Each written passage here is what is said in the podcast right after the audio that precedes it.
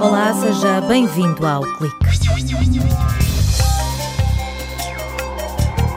Sondagens políticas e eleitorais e estudos de mercado são apenas exemplos do trabalho desenvolvido pelo Centro de Informação de Marketing e Análise de Dados da Universidade de Aveiro. Empresas, partidos e órgãos de comunicação social estão entre os principais clientes.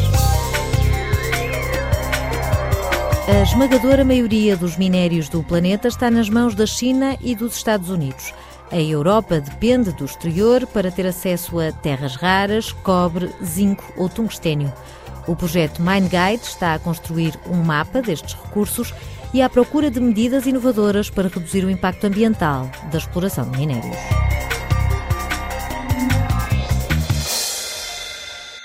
É com a chegada da campanha eleitoral que as sondagens ganham maior visibilidade. Servem para medir as intenções de voto antes do momento em que se coloca a cruz no boletim. Por decisão da entidade reguladora da comunicação social, a Universidade de Aveiro passou a estar credenciada para fazer sondagens políticas e eleitorais. Um instrumento particularmente útil para os partidos. Essa questão surgiu porque nós tínhamos todas as, as competências para poder fazer esses estudos. Trata-se de estudos para ser divulgados. Há uma parte aí, eu diria, submersa. São estudos que se fazem para a utilização das próprias organizações políticas e partidárias. Isto é, vamos supor, neste momento é provável que alguém do PSD, em grupo, enfim, não, não, não, sou capaz de adivinhar isso, mas, mas é provável que estejam a ser feitas sondagens internas a partir de uma base, por exemplo, da amostragem que são os militantes. José Albergaria, diretor do Centro de Informação de Marketing e Análise de Dados, o CIMAD, considera que fazer sondagens políticas exige grande responsabilidade. Órgãos de comunicação social, partidos, mas também as autarquias podem passar a integrar a lista de clientes que procuram este serviço na Universidade de Aveiro. As sondagens normalmente servem a esses fins de divulgação pública, de notoriedade do próprio jornal e, evidentemente, para os partidos. Ou seja, os partidos, por natureza, têm a vocação e têm o interesse de estar consonantes com os principais problemas sentidos pela população. Eu lembro que em França muitas câmaras tinham como se fosse um observatório, com um painel que funcionava de, de consulta para os problemas cotidianos de, de, da Câmara, por exemplo, fechar ruas, qual era o impacto junto dos comerciantes. Os primeiros trabalhos na esfera política, feitos pela Universidade de Aveiro, não foram divulgados, já que serviram para o posicionamento interno dentro dos partidos. José Albergaria ensaia explicações para a falta de fiabilidade de algumas sondagens. A primeira é a proliferação de empresas de estudos de mercado e opinião a que se assistiu. Algumas não têm as preocupações, porque, por exemplo, o CIMAD e outras empresas reputadas têm. E, obviamente, o pior que existe é justamente entrevistar pessoas, sobretudo sobre matérias muito sensíveis. O que é que acontece? Eu acho que está mais difícil uh, esse retrato fiel da opinião das pessoas, porque também existem muitos instrumentos hoje de divulgação, de discussão, uh, as redes sociais, o contacto, uh, a questão dos grupos de, de, referência. Hoje isso é muito mais forte. Fazer o retrato do militante típico de cada partido, analisando a relação entre a personalidade e os valores de uma pessoa e as suas opções políticas e o comportamento eleitoral estão entre os temas que José Albergaria gostava de estudar.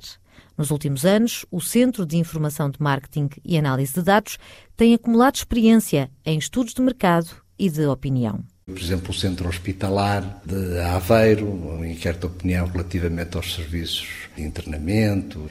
Depois, também em empresas privadas, como a PRIREV, era um estudo, era um plano estratégico de marketing.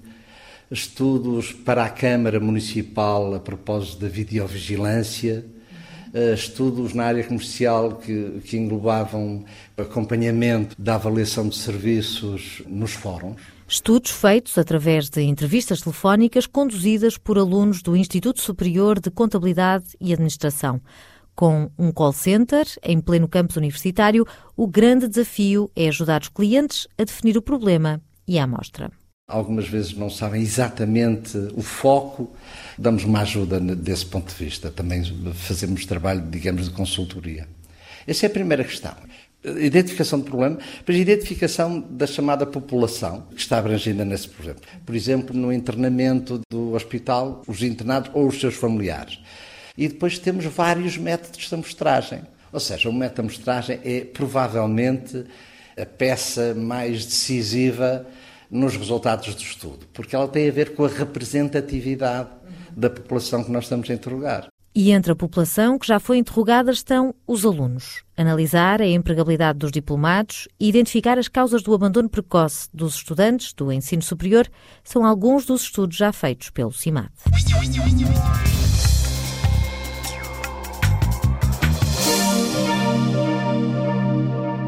Para ter luz em casa são necessários fios de cobre. O telemóvel e o carro elétrico só funcionam graças às baterias, feitas de lítio. Já os computadores e os painéis solares não existiriam sem as terras raras. São tudo minérios que estão presentes no nosso dia a dia. Luís Pinheiro Menezes, investigador no Departamento de Geociências da Universidade de Aveiro, é perentório. Estes recursos são escassos e o domínio da China deixa a Europa numa posição de grande dependência. Maior parte dos recursos dessas matérias-primas que nós necessitamos, desde o lítio ao cobalto, a maior parte ao cobre, etc., mas particularmente as terras raras, quem detém a maior parte da produção a nível mundial são países como a China. E já houve uma altura onde eles ameaçaram fazer um corte de fornecimento desses materiais à Europa. Nessa altura, a Europa entrou em pânico e começou a fazer um inventário de quais são os critical raw materials. A Europa acho que tem para aí 15% daquilo que nós gastamos. É uma percentagem muitíssimo baixa. Se estes países cortarem o fornecimento, a indústria europeia fica comprometida. Um projeto financiado pelo H2020 quer garantir que a Europa tenha um plano B. O MindGuide está a mapear os recursos, a reunir legislação e à procura de alternativas de exploração inovadoras, com menor impacto ambiental. Uma das ideias é criar um guia sobre o que há das, das matérias-primas críticas, particularmente as critical raw materials, e eh, investigar qual é a legislação a nível europeu, eh, tentarmos promover uma legislação mais amiga do ambiente que permita que a exploração tenha o mínimo de impactos possíveis. A ideia é termos um site, este site é disponível a nível europeu, onde está compilada a informação dos, dos vários países, dos vários Estados-membros, de tal forma que quem queira ir explorar num país qualquer sabe exatamente onde é que se há de dirigir, quem são os contact points, qual é a legislação que existe. Portugal tem vários minérios, principalmente cobre. As maiores minas ficam localizadas na faixa peritosa do Alentejo e na Panasqueira. Nesta área, o investigador da Universidade de Aveiro sublinha que o exemplo português sobressai pela positiva.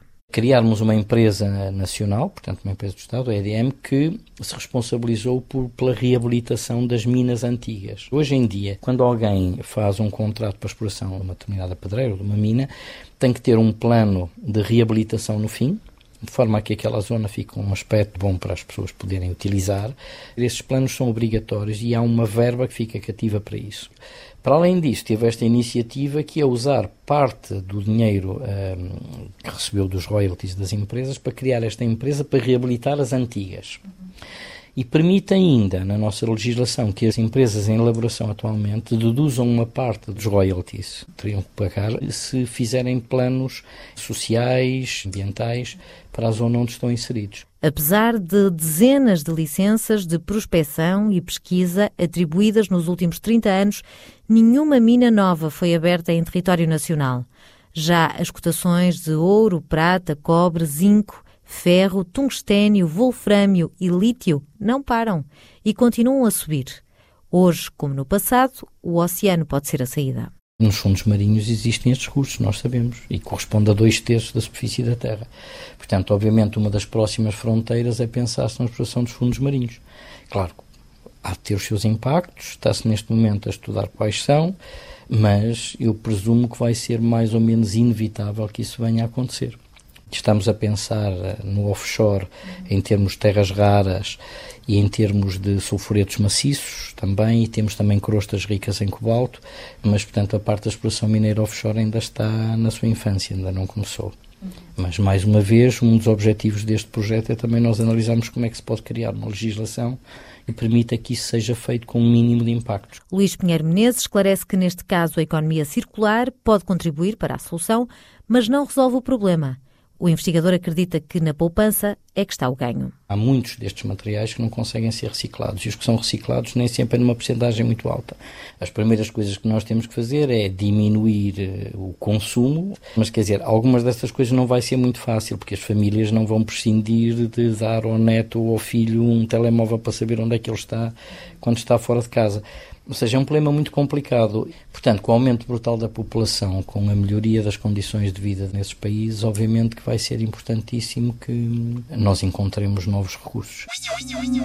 Todo o conhecimento produzido durante o Mind Guide vai ser disponibilizado online na página do projeto. Também encontra todas as emissões do Clique em rtp.pt. Por hoje está tudo dito. Até para a semana.